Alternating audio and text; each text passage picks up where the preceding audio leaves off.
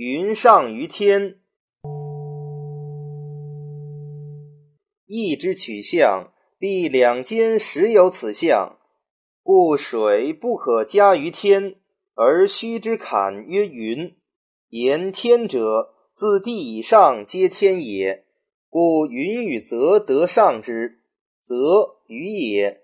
火得有于其上者，光烛于空也。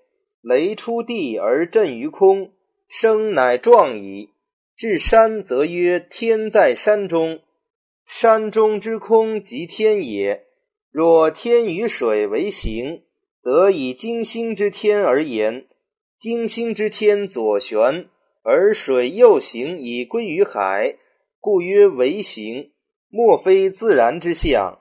苟非自然，则俗莽卜人，鬼格卦影，兽头人生，南冠复媚，以惑世污民者，岂圣人立成之辞也哉？